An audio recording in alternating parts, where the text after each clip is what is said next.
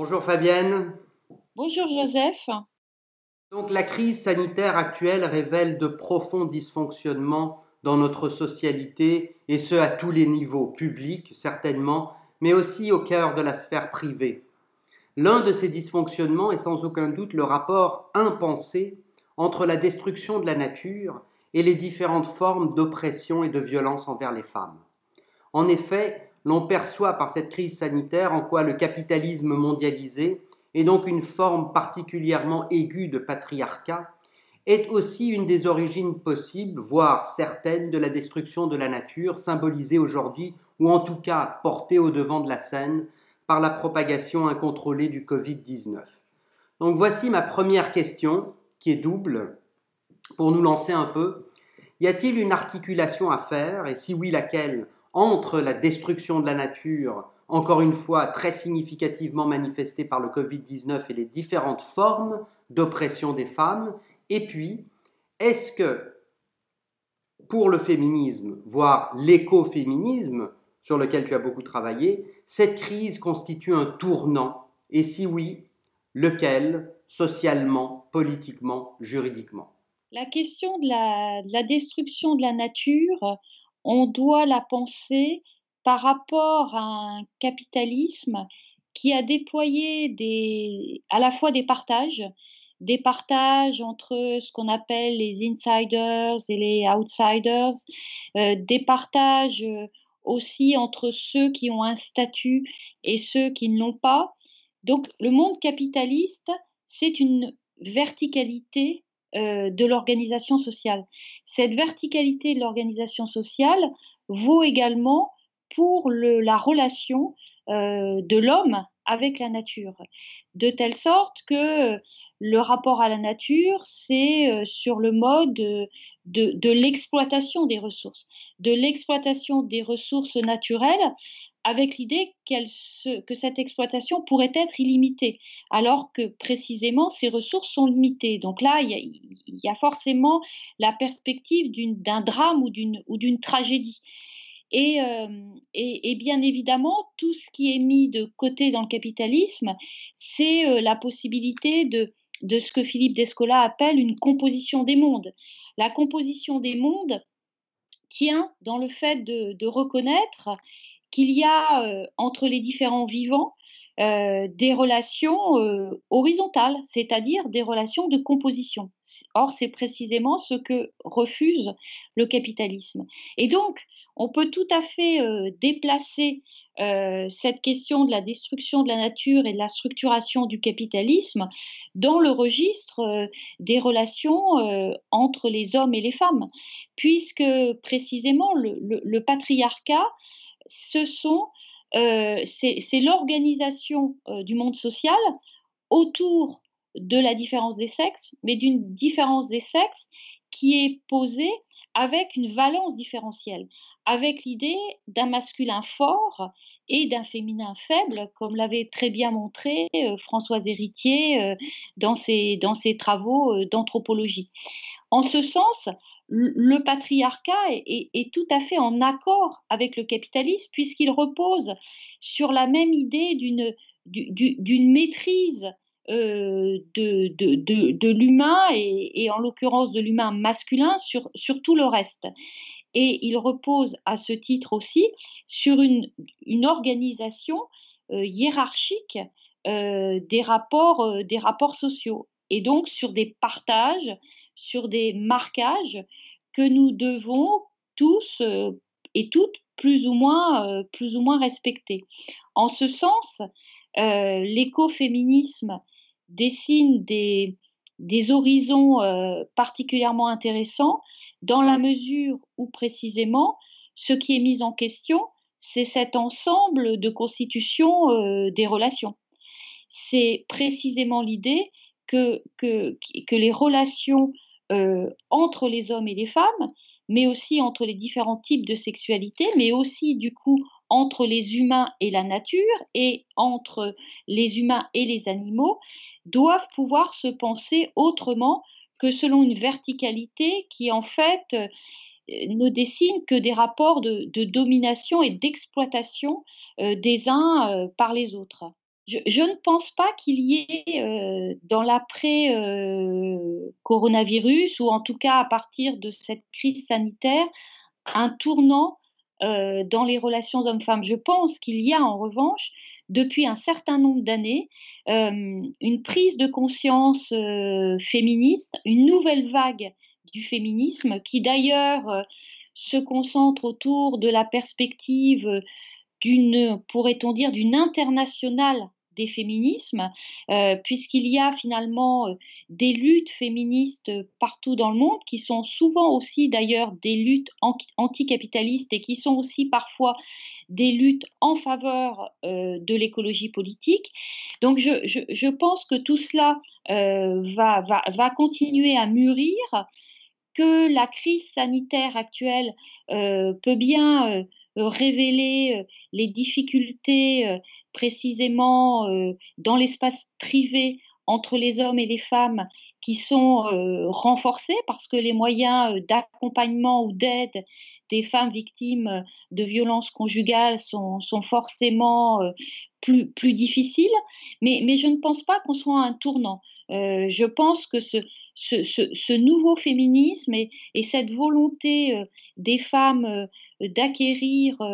leur liberté et de devenir les égales des hommes, c'est quelque chose qui ne peut que continuer à, venir, à revenir, à surgir, ce qui n'empêche pas en face euh, précisément cette, contre-révolution euh,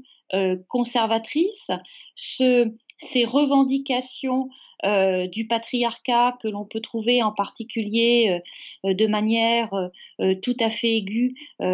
chez des présidents comme, Donald Trump aux États-Unis ou comme Bolsonaro au, Brésil, et on pourrait citer aussi la Hongrie et, bien d'autres pays. Donc là-dessus, je, ne crois pas à la, à la version du tournant. Je crois qu'en revanche, ce qui s'est exprimé avant, va continuer à, va ressurgir en tout cas et, et, et, ne peut que, et ne peut que, que s'amplifier. alors dans cette reconfiguration des relations, relations hommes-femmes, relations entre sexualité, relations à la nature, relations à l'animal, reconfiguration générale, aujourd'hui, comment les principes de cette égalité, de cette reconfiguration, peuvent-ils s'intégrer dans les objectifs d'un développement durable et d'une forme de soin? Je sais que tu as beaucoup travaillé sur cette euh, question, sur la théorie du soin, envers la nature et l'environnement plus particulièrement, dont on voit très clairement aujourd'hui, du moins je l'espère, qu'ils sont indissociables de notre vivre ensemble sociétal. Ce que, ce que je dirais là-dessus, euh, c'est qu'il y a, à mon avis, euh, forcément un point commun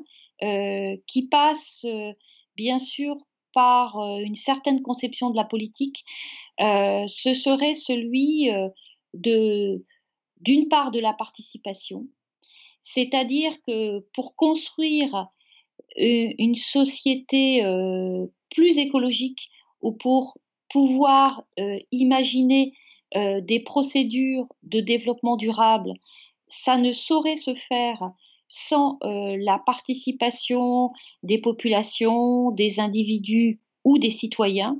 parce que, parce que précisément en la matière, les choses sont euh, de manière euh, vraiment forte, sont, sont à la fois individuelles et collectives, les questions de développement durable engagent des conduites, euh, elles engagent aussi la nécessité d'une prise de conscience, elles engagent des, débats publics, et donc en ce sens, il ne peut pas y avoir de, politique écologique ou euh, de, développement durable sans une mobilisation des citoyens. Sans une mobilisation des citoyens et sans aussi une prise en compte, euh, disons, de l'expertise celles et de ceux euh, qui, travaillent depuis euh, des années sur des questions comme le, dérèglement climatique ou la perte de biodiversité. Donc en ce sens, je vois là-dessus un point commun entre finalement les mobilisations en faveur de l'écologie politique et puis les mobilisations féministes, parce que forcément, les mobilisations féministes, elles, partent aussi des individus eux-mêmes et pas seulement et pas seulement des femmes, mais aussi des hommes, mais aussi de, toutes les, personnes qui, qui composent une société et qui tiennent à, à une société justement plus horizontale de composition des mondes, euh, comme je l'ai dit euh, tout à l'heure. Et donc, en ce sens, la composition des mondes, elle, ne peut tenir euh, que parce que chacune, chacun a sa voix. Et donc, ça débouche sur une idée qui, pour moi, est, est importante d'un point de vue politique, qui est une idée qui est considérée comme étant généralement de l'infrapolitique, mais qui, de mon point de vue, est totalement de la politique, c'est la possibilité de l'écoute. Et, en ce sens, euh, l'une des choses euh, qui manque le plus généralement en politique et en particulier chez les gouvernants, mais c'est normal parce que la nécessité des gouvernants, c'est le, pouvoir et le pouvoir a toujours du mal avec la possibilité d'un extérieur, avec la possibilité même de la diversité, avec la possibilité d'autres trajectoires et le pouvoir a toujours du mal avec l'écoute. Malgré tout, euh, une société démocratique ne peut se constituer euh, que si elle met en place des dispositifs d'écoute. Les dispositifs d'écoute, c'est bien sûr euh, en partie les, citoyens euh, qui les amènent par, leur lutte, par ce qu'ils peuvent revendiquer, mais le pouvoir politique doit être capable de, de, se ressaisir de ce type de, possibilités et doit être capable de, mettre au point euh, précisément différents euh, dispositifs d'écoute. Et le dispositif d'écoute, c'est justement euh, ce qui permet d'alerter. C'est justement ce qui permet d'alerter à la fois sur sur les, violences conjugales, par exemple, ou sur euh, les inégalités euh, salariales euh, dans les entreprises et dans les institutions publiques, mais c'est ce qui permet aussi d'alerter sur justement la, dégradation de l'environnement. Et le dispositif d'écoute permet aussi un repérage des situations. Il n'est pas, il n'est pas sur une politique générale, abstraite, ou sur une politique des règles, il est sur un traitement des, situations, des cas, et, je crois que s'il y a euh, quelque chose euh, que cette crise sanitaire a, mis sur le devant de la scène, mais qui était bien sûr déjà là, euh, c'est la nécessité de, de politiques qui soient précisément soucieuses des individus, qui portent une attention aux différentes situations, qui portent donc une attention euh, aux inégalités euh, de situation. Et, donc, c'est en ce sens que, euh, en ce qui me concerne, le, soin et la possibilité d'un prendre soin est une affaire politique et non une affaire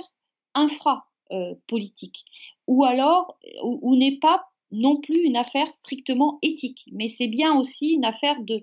mise en place de politiques, mais qui effectivement sont nécessairement des politiques concrètes. Je comprends très bien, Fabienne, et je suis très sensible aux trois idées phares que tu as données, participation, mobilisation, écoute, qui constituent un peu l'éthico-politique de toute la théorie du soin. Mais tu as posé la question euh, toi-même, est-ce que le politique sera euh, sera à l'écoute justement de cette euh, participation, mobilisation, écoute? Et pour ça, je, souhaiterais te présenter un exemple. La crise actuelle a entraîné une certaine reconnaissance des métiers du soin, qui sont des métiers majoritairement féminins, très mal rémunérés, et qui pourtant révèlent aujourd'hui une importance indispensable à notre vivre ensemble. Vois-tu à la fois politiquement et socialement une prise en compte concrète et réelle de cette reconnaissance, et plus qu'une telle prise en compte, une véritable réinvention durable des métiers du soin. Et si oui, laquelle? Quelle forme prendra-t-elle cette réinvention des métiers du soin? Là-dessus, euh, j'aurais du mal, à m'avancer euh, parce que euh, on est encore en pleine crise et qu'effectivement, on est bien dans ce, dans ce moment, euh, je dirais, très intense et très émotionnel, ou ce qui surgit forcément face à, face à la tragédie de, de la mort hein, et du comptage des morts, c'est la reconnaissance des métiers de soins, dont on voit bien, dont on voit bien l'utilité, utilité qui, nous renvoie au fait quand, quand, que nous avons effectivement besoin des autres et que nous avons besoin qu'on prenne soin de nous. certes, mais ce qui va se passer après, euh, c'est pas du tout écrit. ce n'est pas du tout écrit parce que des logiques, des logiques antagonistes vont forcément être à l'œuvre. C'est-à-dire que du côté de, la sphère économique, de, des, des, des, modes de fonctionnement capitalistes, l'exploitation des ressources, la, la, prédation dans, dans l'acquisition de marché, euh, va, être, euh, plus présente que jamais euh, face à des mois sans activités économiques. forcément, les, marchés vont vouloir se, relancer et de la manière la plus âpre qui soit. Et en plus, en, en maquillant sans doute l'exploitation, derrière une cosmétique, effectivement, du soin, de l'environnement. Et donc, il y aura tout un travail nécessaire des citoyens pour pouvoir démasquer, pourrait-on dire, les, les, mauvaises pratiques? Et ça ne sera pas facile parce qu'elles seront, elles seront plus maquillées et plus cachées que jamais. Donc, donc, il y aura d'un côté cette logique, et puis de l'autre, je crois que s'il y a quelque chose peut-être d'intéressant dans le confinement, c'est que le confinement euh, rend euh, les individus, euh, quand ils arrivent à tenir, forcément plus résilients, plus exigeants, c'est-à-dire qu'ils ont un peu pris le temps de réfléchir à leur vie, à la vie qu'ils souhaiteraient avoir. Et, de cette, de cette manière-là, ils vont, ils vont forcément ressortir avec des colères, euh, mais aussi avec des idées, avec des conceptions, avec des conceptions du monde, avec l'envie peut-être de vivre autrement. Et, euh, et donc tout dépend, euh, tout dépendra si, si cette si cette manière de, de, considérer autrement le monde euh, peut, se,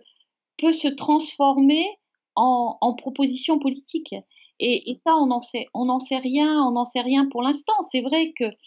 le, la question du, du prendre soin euh, peut tout à fait faire, peut tout à fait faire l'objet euh, d'une proposition politique, d'une proposition politique qui, se, qui peut se convertir aussi bien en termes économiques qu'en termes sociaux ou qu'en termes euh, écologiques et même en termes sociétaux.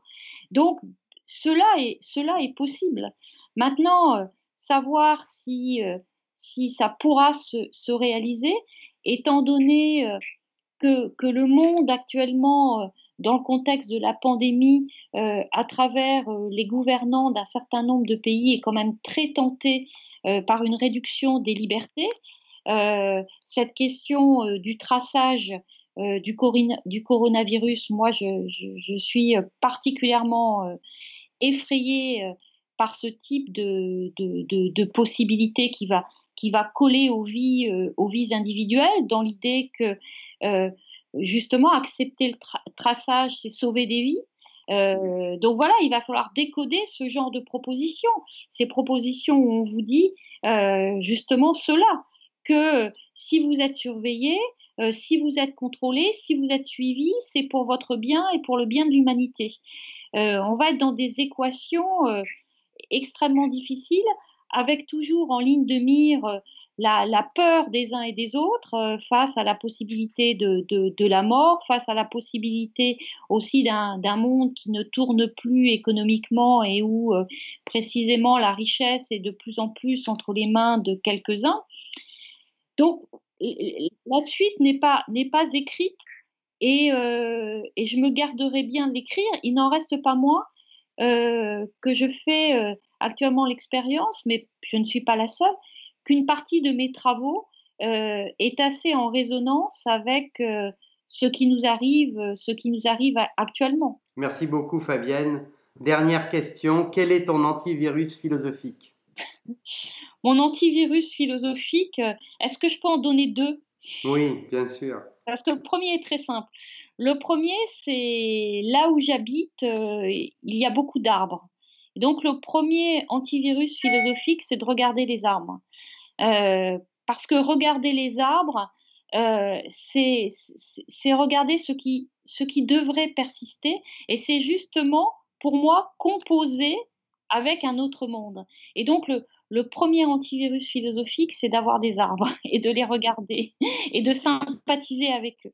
Le, second, euh, bah, j'ai repris ma lecture euh, des textes euh, de Judith Butler,